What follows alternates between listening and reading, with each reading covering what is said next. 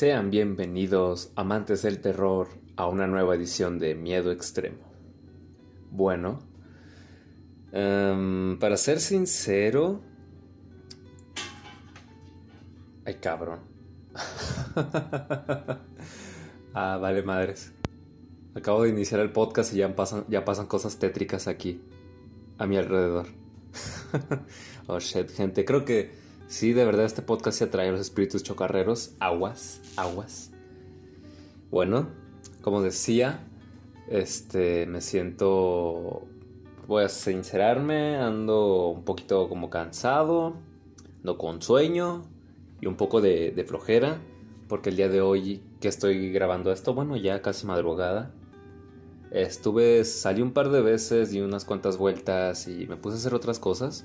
Entonces, estoy, sí estoy un poco cansado. Entonces, eso no va, no me iba a detener para grabar el podcast, obvio que no, porque esto es algo que yo amo y gozo muchísimo. Y de todas maneras, yo tenía en mente que esto fuera algo un poco más simple, algo más cortito, tal vez. Esperen, quiero ver algo rápido. Ok, sigue grabando, perfecto. Creo que. Creo que está. Yo ya tenía desde la semana pasada en mente que esto iba a ser algo cortito, simple. Bueno, espero que sea corto. Em, había comentado en la edición pasada de que tenía varias ideas, pero no quería decirlas porque andaba como sorteando a ver de qué hablaba. Y ganó una especie de ¿cómo llamarlo? Podría decirse un podcast retro, una retro reseña, no sé. No sé, no sé cómo, o sea, depende de cómo lo quiera ver cada quien. Pero para mí es un recordando, así se va a llamar esta especie de mini sección del podcast, recordando. Y en este caso quise iniciar con Monster House, la casa de los sustos, estrenada en el año 2006, así que bueno, recordando Monster House. ¿Qué les puedo decir, gente? Yo amaba mucho esta película de niño. Eh, la veía muchísimo, muchísimo, junto con otras películas. Aparte de la trilogía de Spider-Man de Sam Raimi, recuerdo que la llegué a ver muchas veces con otras películas como Ah, o la saga de Harry Potter, bueno, las, que, las películas que han salido para ese entonces. Em, las películas de Star Wars o la trilogía de Volver al Futuro otras, otras así como Charlie y la fábrica de chocolates, la, la versión que hizo Tim Burton o Los Increíbles, o sea, fue una película que vi muchísimas veces, muchísimas, muchísimas, me encantaba. Eh, había algo, no sé, en los personajes, en la historia y en cómo estaba hecha la película que me atrapó desde pequeño. Y yo la había... O sea, dejé que pasaran los años, no la había visto en bastante tiempo. Hasta apenas el año pasado. Eh, ya cerca de Halloween, de hecho, ya casi un año. Que pues Pasé por Walmart y ahí estaba, barata la película, como a sesenta y pico de pesos. Y dije, pues choles, la voy a agarrar. Y la volví a ver y me gustó. Era tan buena como la recordaba. Y quise volver a verla para hacer, ¿cómo se dice? Eh, hacerle justicia en este bonito podcast, en este bonito espacio llamado Miedo Extremo Podcast. Mmm y sí, me sigue gustando bastante la película, entonces es por eso que quería hablar de, ella. Tal vez sí debía haberlo hecho ya en el mes de octubre, por obvias razones, que esta, eh, la historia se desarrolla entre el 30 y el 31 de octubre, pero eh, yo tengo reservado el mes de octubre, gente, para otros proyectos ahí, en cuanto al podcast y en cuanto a... a ¿Cómo se llama? a Twitch, a directos, voy a jugar unos cuantos juegos ahí medio tétricos, medio de terror o bizarros. Les juro que nunca los he jugado, los que tengo en mente. Bueno, no, uno sí, pero lo jugué de niño, fue mi primer videojuego de terror. Eh, pero ese va a ser una sorpresa y lo voy a retomar luego de muchos años. Entonces sí, quiero que sea algo bonito. Eh, entonces, si quieren estar al pendiente, gente, ya saben, Miedo Extremo Podcast, pueden escucharme principalmente en YouTube y en, y en Spotify. Mi canal de Twitch es Tamalitos Man, todo pegado y en minúsculas, directo todos los viernes o casi todos los viernes, porque el viernes pasado de hecho este, este bonito capítulo no, no, no hice directo. Y también tengo en mente hacer unos cuantos videos de terror nuevos en mi canal de YouTube. Pueden escucharme como. O pueden encontrarme, perdón, como Blake Z. Eh, yo antes subía creepypastas, videos creepypastas. Así me hice en YouTube, en otro canal. Ya me mudé a este y seguí un tiempo con eso, pero como que. No sé, lo fui dejando poco a poco. Pero ahorita me volvieron a entrar ganas de retomar eso.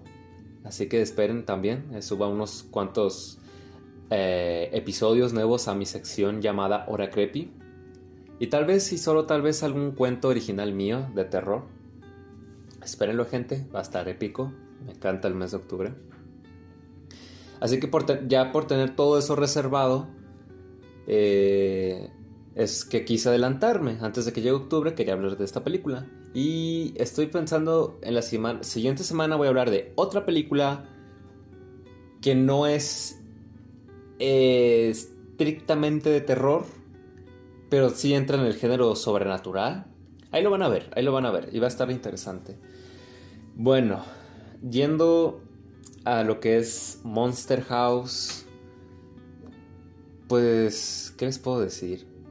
es la historia de un de unos dudes, de unos niños, unos chavos. DJ eh, Chowder. Cuando, digo Chowder me acuerdo del gordito, pero de la serie Chowder, el morado. era una gran serie, gente. Chowder, era una gran serie. Anyway. y la niña Jenny, la, la, la crush de estos dudes y pelirroja. Ya saben, gente, los que me conocen saben que tengo un, trauma con las pelirrojas, pero bueno, esa es otra historia. oh, well. También está la, la, niñera, que no tiene mucha participación, pero quería hacerle una eh, mención honorífica, porque pues es una chica gótica y ya se la saben la fama que tienen las chicas góticas actualmente. Entonces yo creo que ella influyó en ese gusto mío. Fue una de las tantas. Y también, ahorita que volví a ver la película, me percaté de que la voz, la actriz de doblaje, es la misma que le dio voz a Mandy en las sombrías aventuras de Billy Mandy. Entonces, mientras la escuchaba, era como que imaginaba el personaje de Mandy. Era algo muy divertido, gente, en realidad.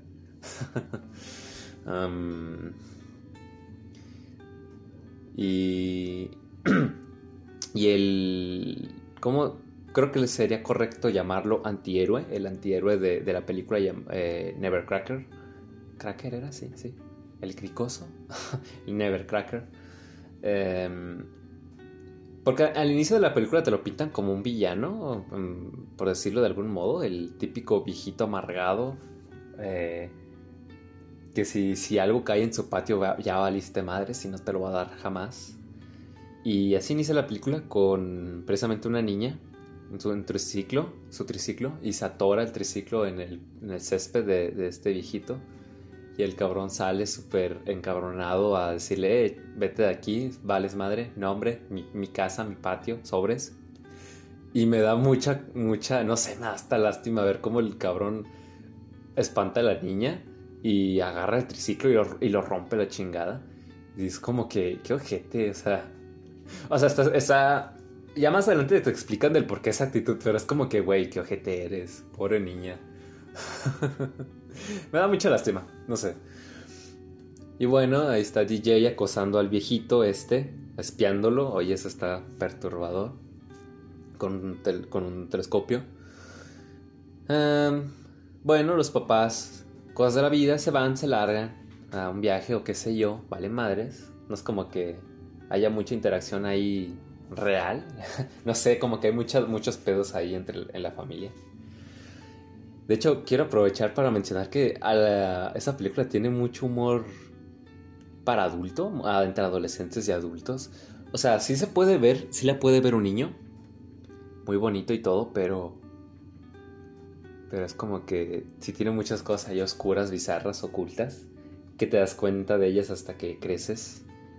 Eso fue lo que me pasó el año pasado. fue algo muy interesante, en realidad. Anyway.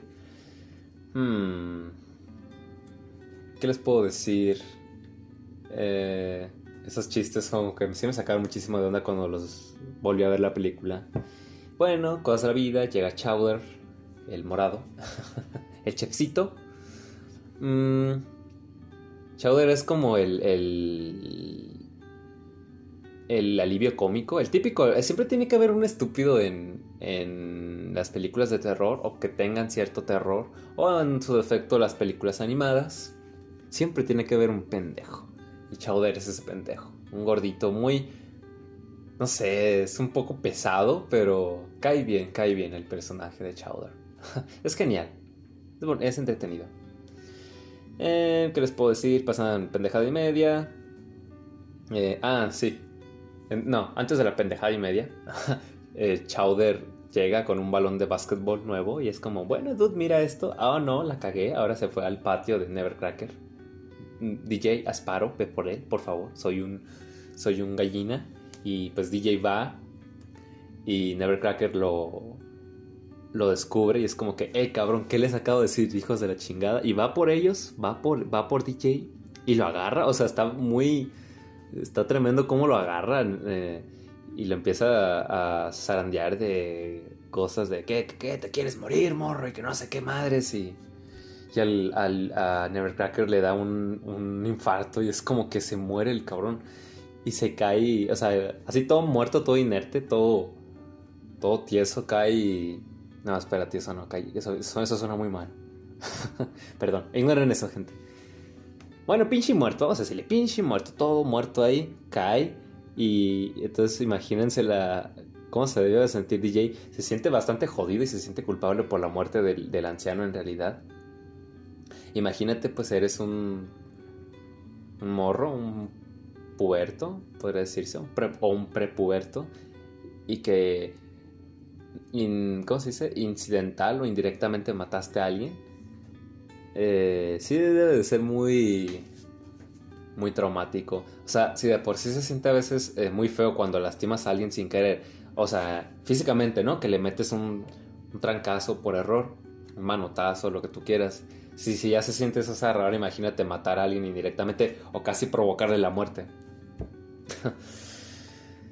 Ah, bueno, ahora sí, pasa la pendejada y media. Eh, DJ y Shouder descubren que la casa en realidad está viva muy cabrón todo. Y al día siguiente, ya en 31 de octubre, es cuando conocen a Jenny. Estos dudes la salvan de ser devorada por la casa. Eh, y así inicia como su amistad, alianza. Es una amistad como que salió muy al pedo. Pero está bien, es bonito. Estuvo muy bonito todo. Em, ¿Qué más pasa? Sí, a DJ Craig al inicio que. que. el espíritu de Nevercracker poseyó la casa. Y te hacen creer eso durante buena parte de la película. Bueno, planean cómo ir a destruirla, piensan que la chimenea es el corazón de la casa y van a apagarla con agüita, con pistolas de agua. Ah, bueno, ¿qué les puedo decir? Entran a la casa, pasan desmadre, la cagan una y otra vez, en parte la cagan y en parte eh, la situación lo supera. Son niños, vaya.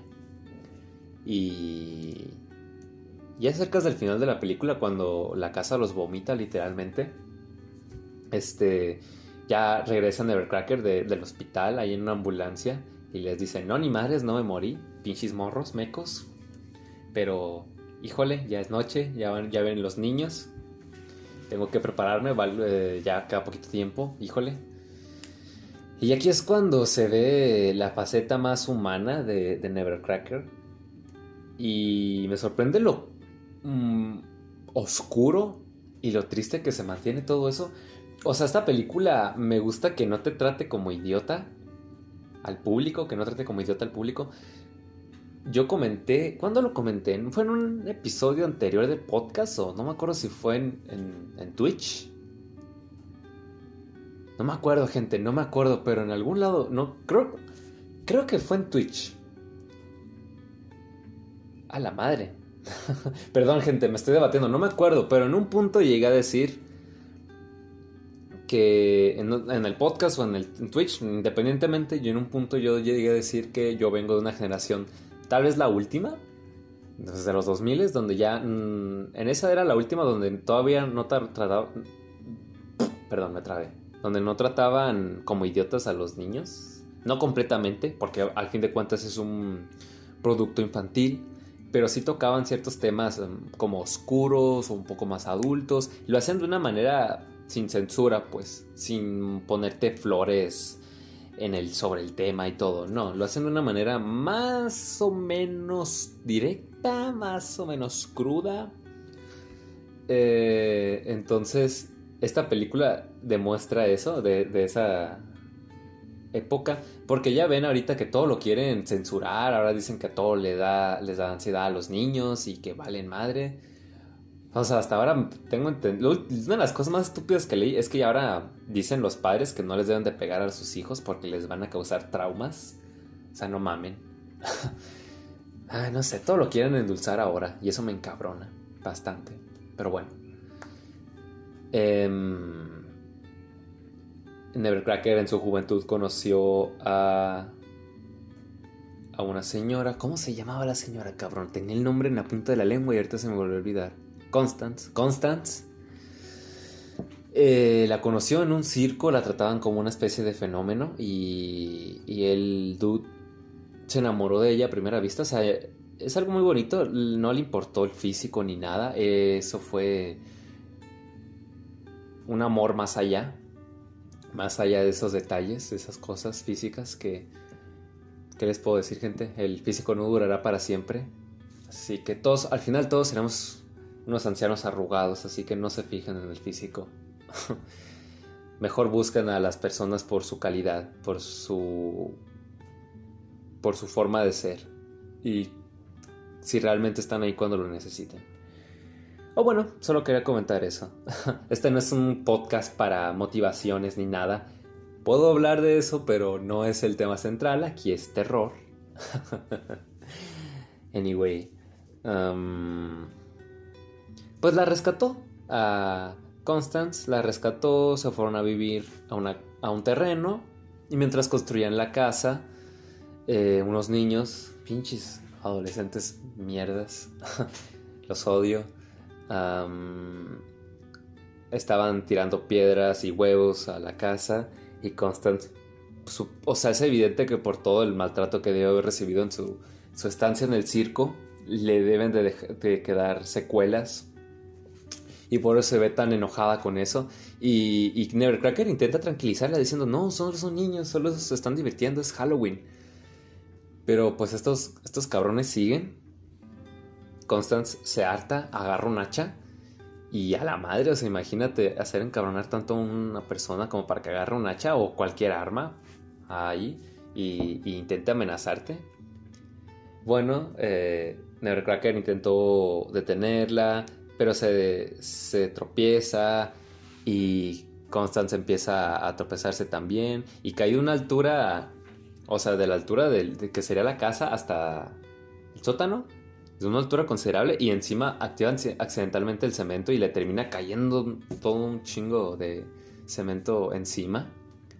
Y así muere, básicamente enterrada en cemento y es como que, dude, está muy, muy perturbador. Y de hecho la escena donde, donde la encuentran, encuentran el cadáver ahí enterrado es muy tétrico, o sea, es como que, wow, eh, ya no hacen eso en, estas, en las películas actuales. Todo lo quieren, les digo, todo lo quieren eh, eh, endulzar. Bueno, no todo, no completamente, pero ya son muy pocos las ocasiones que alguna productora se anima a hacer este tipo de cosas. Pero bueno.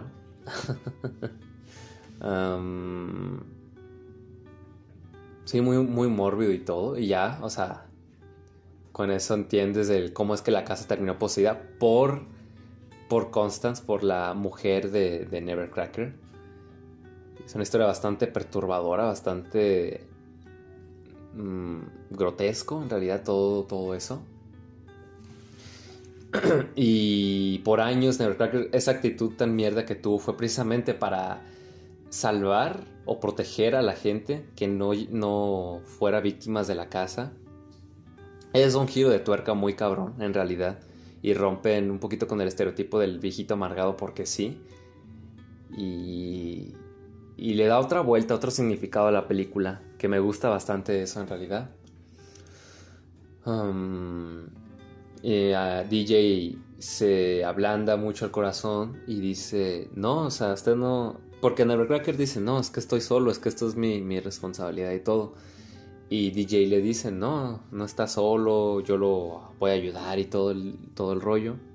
Y la casa se encabrona porque Nevercracker acepta la ayuda de los niños y le empieza a salir... Los árboles que estaban al ladito de la casa, o sea, se le adhieren como...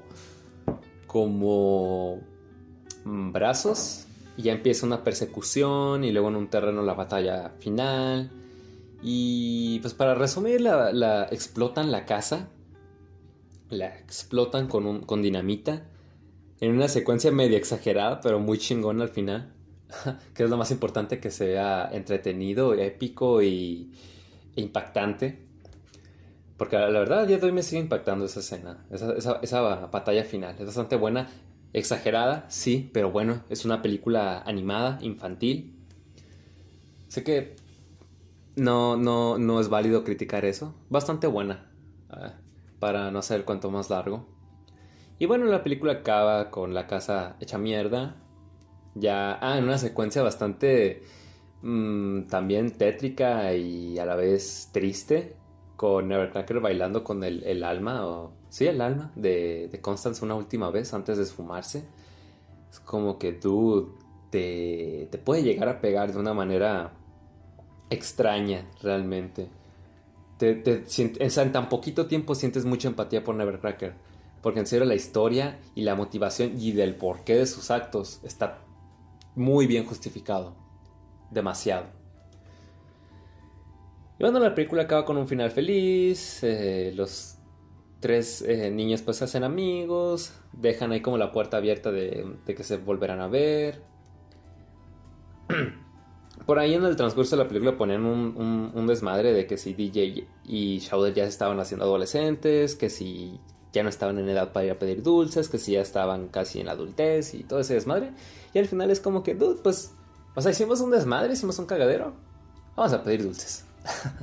Valga madres, vamos a pedir dulces. Así concluye la película con un final bonito. Sí, un final feliz. O sea, Nevercracker al final también quedó libre de esa maldición o de esa carga. Y los niños pues ahí, andarán haciendo sus super, hiper, mega aventuras. una secuela que jamás llegó. Eh, de niño sí me decía yo, ¿por qué, no, ¿por qué no han sacado una secuela?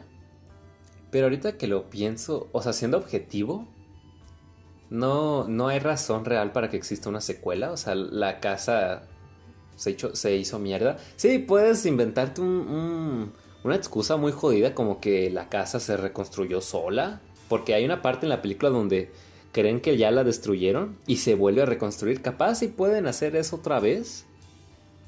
Pero no, yo creo que así está bien. Yo creo que así está bien. Ya cerrada la historia en una sola película. En una sola película bastante buena. ¿Qué les puedo decir, gente? Me gusta muchísimo ese aire de película de terror, de verdadera película de terror, como esos silencios incómodos, ciertos planos. Tiene un, tiene un estilo como que muy lento, tétrico, apagado. Es un poco difícil de explicar, pero te mete, te sumerge mucho en el universo de la película y eso es algo muy genial. Ya comenté que los personajes fueron bastante buenos en general. No hay ninguno que odiara. Incluso los secundarios. El novio de, de Elizabeth, de la niñera. Se nota que es un pendejo. es un pendejo, borracho. Pero bueno, eh, ¿qué se le va a hacer? o sea, en parte te sirve medio como alivio cómico poquito, y pero también en parte sirve para introducir un poquito más eh, de cómo era Nevercracker o cómo se pensaban los niños que era Nevercracker. Y... ¿Qué les puedo decir? La secuencia donde el tipo, o sea, donde Elizabeth lo echa a la chingada de la casa y el tipo borracho se pone a hacer pendejadas en frente de la casa y, y la casa se lo, se lo come, es como que, ay cabrón, fue una manera muy, muy fregona de presentar el verdadero peligro que era la casa. O también los policías, que pues bueno, el, gordo amargado y el novato chistosito. no, la neta sí son un desmadre esos dos. Me caen muy bien, siempre me han caído muy bien. Luego está el friki de, del videojuego ese, de Tú estás muerto creo que se llamaba. Que pues bueno, eh, no, o sea, nada más salen una, bueno, en dos escenas. Pero el punto es que es entrañable el tipo. O sea, no es, no, es como que seas ultra profundo ni, ni mega, mega importante. Pero al fin de cuentas es como que muy... Es entrañable tipo. Cae muy bien. Para lo poco que dura en pantalla. Y bueno, volviendo a lo de los planos. O sea... En, serio me sorprende cómo... tiene planos de una película muy chingona de terror. y se mantienen muy bien a día de hoy. La animación, yo creo que actualmente estamos muy mal acostumbrados a, que las películas tengan un nivel de detalle increíble acá, súper eh, perfecto, perfeccionismo, pero... Pero esta película funciona, o sea, se, sigue manteniendo bien a día de hoy. Se sigue manteniendo bien. Em, y a lo que yo investigué de hecho, la película, sí, esa la idea era hacer la eh, live action, pero no tener un presupuesto muy grande, que digamos. Y la animación les daba muchas más libertades creativas o de ideas que en pantalla, que en live action son más difíciles de realizar. Eso es lo bonito de la animación, gente, que te permite hacer cualquier cosa. Esa es una de las razones por las que no estoy de acuerdo con los live action de Disney, por las que no me atraen. Precisamente ahorita que salió Mulan, o que se filtró más bien, México Mágico y Piratería, tristemente. El punto es que eh, no, los live action precisamente limitan demasiadas cosas y no sé cuál es el afán de Disney. O sea, bueno, bueno, sí, el dinero y la nostalgia. La nostalgia pega muy cabrón. Ya lo comenté en el podcast de el remake del El Exorcista y otros remakes innecesarios y lo vuelvo a repetir. La nostalgia pega cabrón. Pero se pierde muchísima magia con cuando llevas algo animado a una, a una adaptación real. Por ejemplo, yo comenté que los únicos live action que he visto son el de La Bella y la Bestia y el del Rey León. La Bella y la Bestia me gustó en general, pero eh, el diseño de, bestia y ese CGI hay, o sea, hace aguas por todos lados. Y el live action del Rey León se ve muy genial. Y, o sea, visualmente es, es increíble. Pero también se pierde mucha de la gracia de, de su contraparte animada. Hace unos meses leí que están preparando un live action de Lilo y Stitch para Disney Plus. Y ahí sí me encabroné. Porque Lilo y Stitch está en mi top 3 de películas animadas de Disney. Y no me imagino como live action. En serio, siento que la van a regar y van a, van a perder la chispa tan bonita que tiene la primera película. Anyway. Perdón, me desvié. Volviendo a Monster House sí, se dieron cuenta de que con la animación podrían hacer más y usaron captura de movimiento.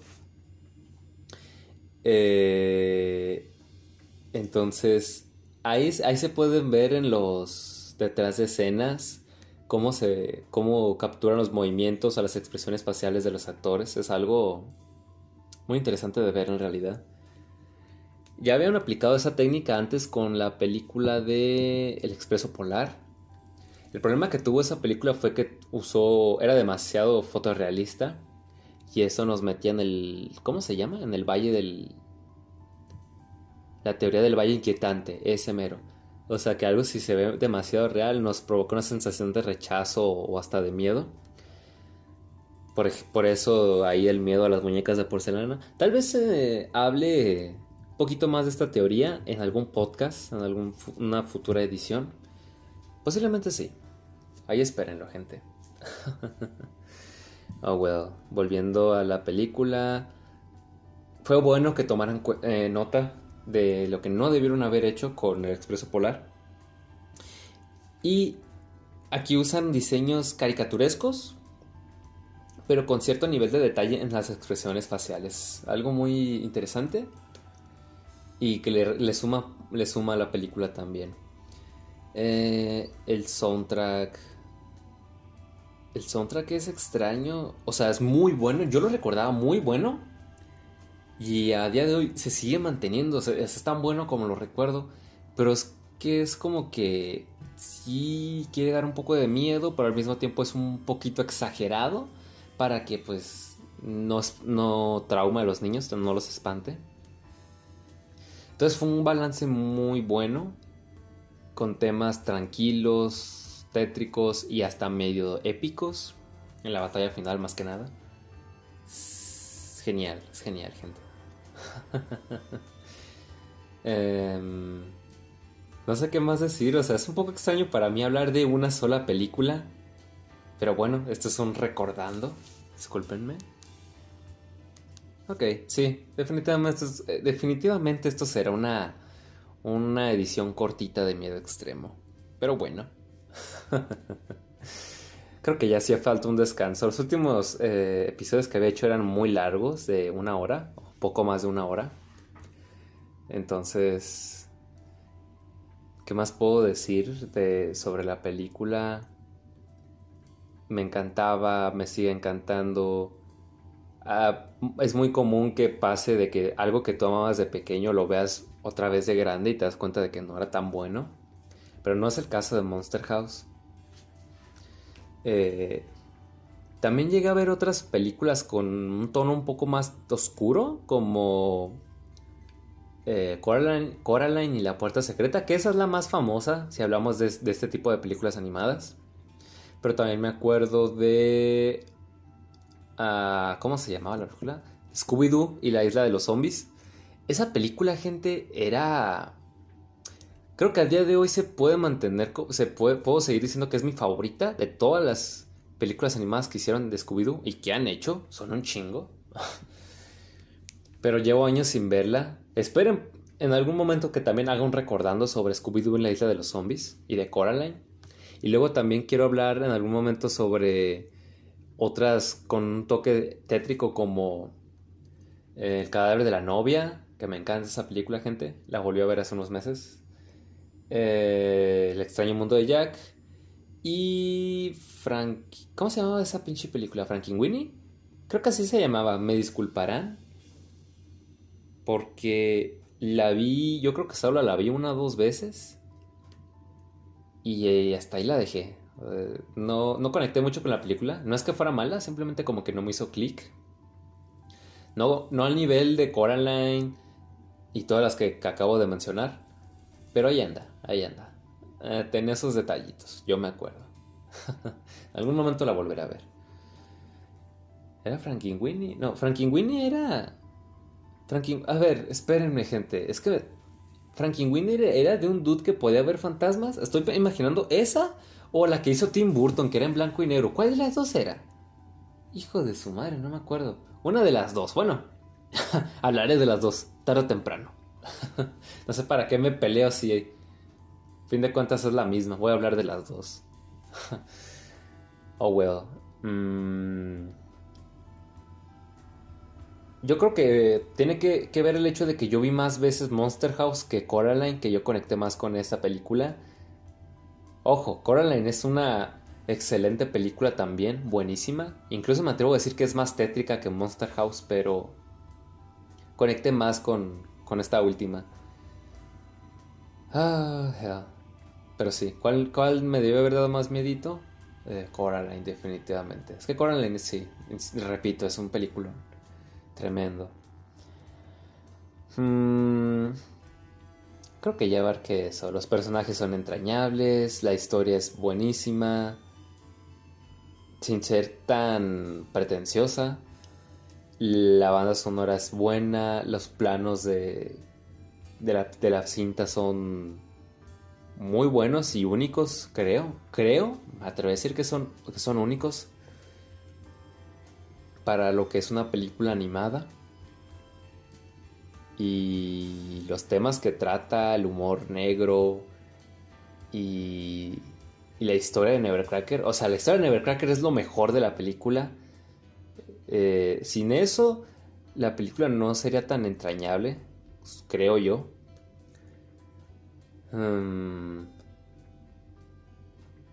y así.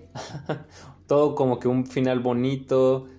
Eh, con mensajes ahí si quieres sobre, sobre cosas de la pubertad y todo el, rollo. Pero bueno, creo que mucha gente, o sea, a lo que ya he visto en las estadísticas, ya me escucha gente de 18 para arriba, así que pues esto no nos importa realmente. Ya estamos viejitos, ya nos estamos haciendo viejitos, gente. estamos grandecitos para esas madres. creo que sería todo. Sí, creo que sería todo. Qué extraño terminar tan temprano, gente. Pero bueno, es solamente una película. Esto es una mini sección llamada Recordando.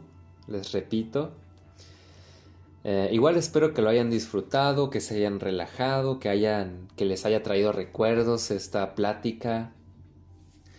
Ya saben que para mí lo más importante es que, que con este podcast se, se, entretengan, se despejen de sus problemas un rato, escuchándome y, y eso, entretenerse y debatir. Y si tú estás a favor o en contra de mi opinión sobre algo, ya he dicho que puedes comentar con respeto, siempre y cuando lo hagas con respeto, si estás de acuerdo conmigo o si no. Esto eh, es una pequeña comunidad para, para tranquilizarse, para pasarla bien, para distraerte de todo lo que esté pasando en tu vida, sobre todo en esta época de, de coronavirus y pandemia y todo eso. Lo más importante para mí es entretener, entretenerlos. Perdonen si me pongo un poco sentimental, pero bueno. Y como ya había comentado también, pues estoy un poquito cansado, así que me beneficia un poquito que es hacer esta sección un poquito más cortita del podcast. Y sí, soy alguien muy nostálgico, gente. Entonces me, me, gusta mucho hablar de cosas del pasado así. Tal vez, y solo tal vez haga un podcast aparte en algún momento donde hable de cosas en general, cosas que me gustan, porque aquí está centrado solamente en el terror, pero bueno, no es algo que me moleste realmente.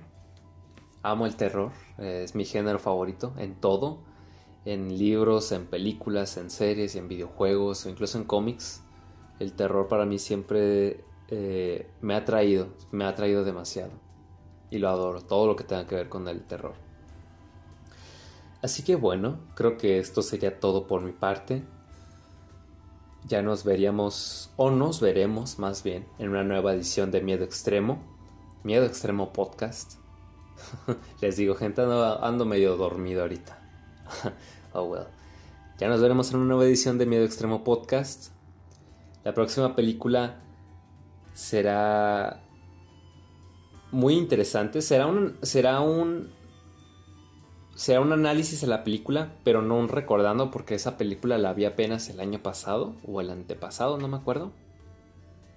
Así que no, no es algo nostálgico ni nada de eso. Pero igual será algo muy interesante, les va a gustar.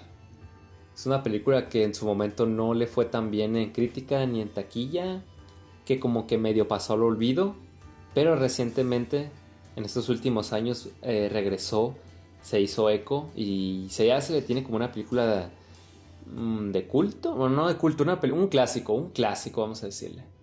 Ya se le tiene como un clásico, un casi, casi clásico. Ahí lo verán, gente, ahí lo verán, no se preocupen.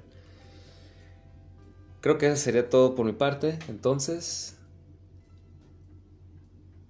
Se me cuidan, pásenla bien.